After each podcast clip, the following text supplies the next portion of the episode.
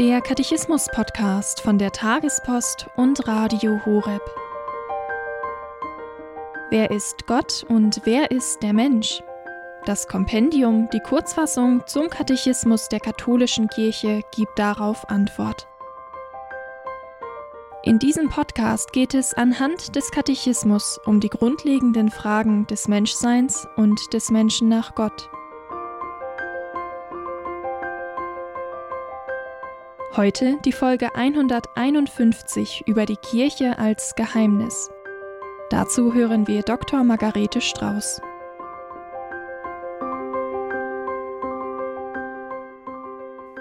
In welchem Sinn ist die Kirche Mysterium? Eine ganz spannende Frage aus dem Kompendium des Katechismus der katholischen Kirche, der wir uns heute besonders widmen wollen.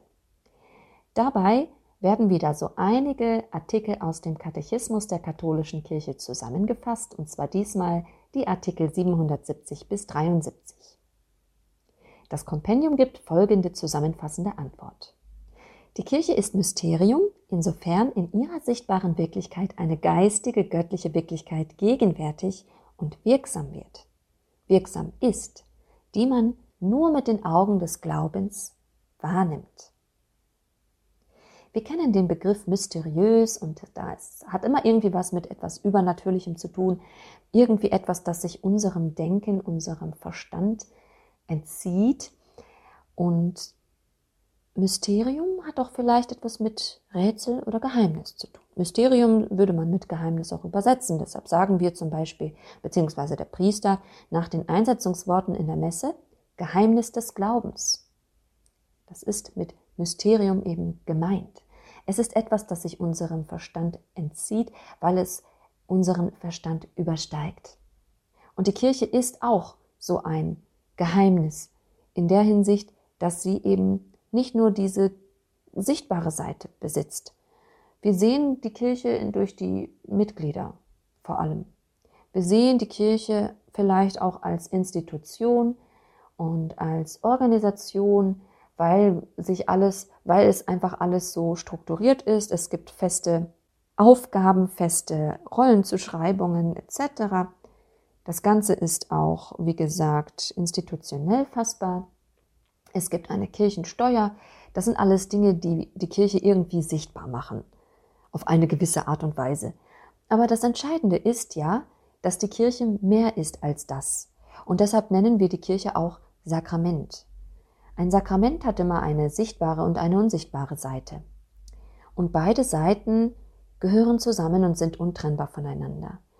Nehmen wir die Eucharistie als Beispiel, weil sie eben das, ja, das höchste Sakrament ist, das allerheiligste Sakrament, sagen wir ja auch. Die sichtbare Seite des Sakramentes sind die eucharistischen Gaben von Brot und Wein. Sie werden dargebracht in der Messe und durch die Einsetzungsworte geschieht eben das Besondere.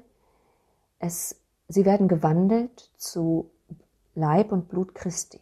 Auch wenn wir sie sinnhaft immer noch wahrnehmen als Brot und Wein, sind es eben nicht mehr Brot und Wein, sondern, und das ist eben jetzt das Entscheidende, die unsichtbare Wirklichkeit hat sich geändert.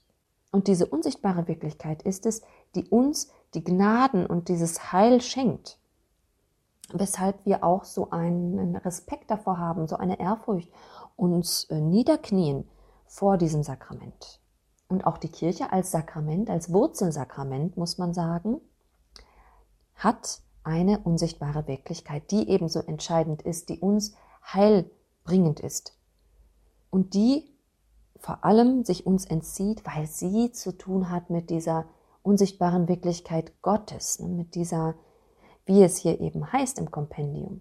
Diese geistige, göttliche Wirklichkeit. Und deshalb nennen wir die Kirche ja auch nach wie vor heilig, auch wenn wir die sichtbare Wirklichkeit der Kirche vor Augen haben, in der vieles nicht so gut läuft. Nämlich, wenn wir einzelne schwarze Schafe sehen. Diese unsichtbare Wirklichkeit können wir mit unserem Verstand nicht fassen, aber mit den Augen des Glaubens sagt das, das Kompendium des Katechismus. Ganz wichtig, heutzutage wird sehr oft nur diese immanente äh, Seite der Kirche, also immanent in dem Sinne ähm, dass sie diese Wirklichkeit umfasst, ähm, wahrgenommen. So wird die Kirchengeschichte sehr auf das Diesseits ähm, beschränkt oder dass wir uns eben darauf beziehen und uns nur das anschauen, was wir eben hier auf Erden sehen, aber zum Beispiel dies, dieser Offenbarungsaspekt, ne, was das eben aus Gottes Perspektive heraus alles bedeutet, betrachten wir sehr oft gar nicht. Also, dass wir mit einem prophetischen Blick auf die Kirche schauen. Das ist uns oft abhanden gekommen. Wir sind sehr, ähm, ja, ich würde schon fast sagen, äh, sehr säkular in der Betrachtung der Ereignisse. Und dabei dürfen wir, so wie die Propheten des Alten Testaments, auf die Kirche und ihre Geschichte auch schauen mit den Augen des Glaubens. Und deshalb heißt es im Katechismus, die Kirche steht in der Geschichte. Ja, natürlich. Aber gleichzeitig auch über ihr.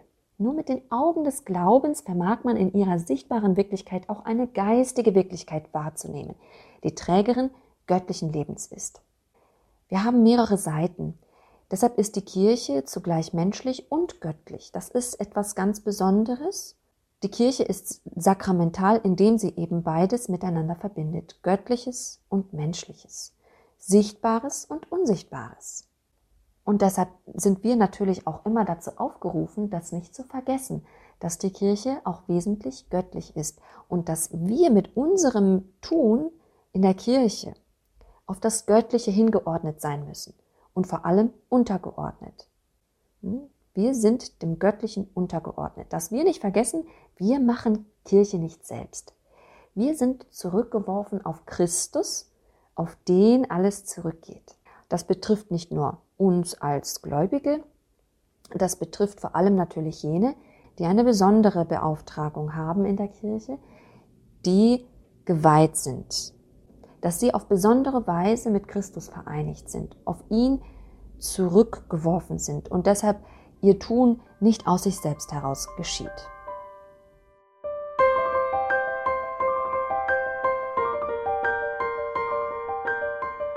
Das war die Folge 151 zum Katechismus mit Dr. Margarete Strauß. Hier beim Katechismus-Podcast von der Tagespost und Radio Horeb.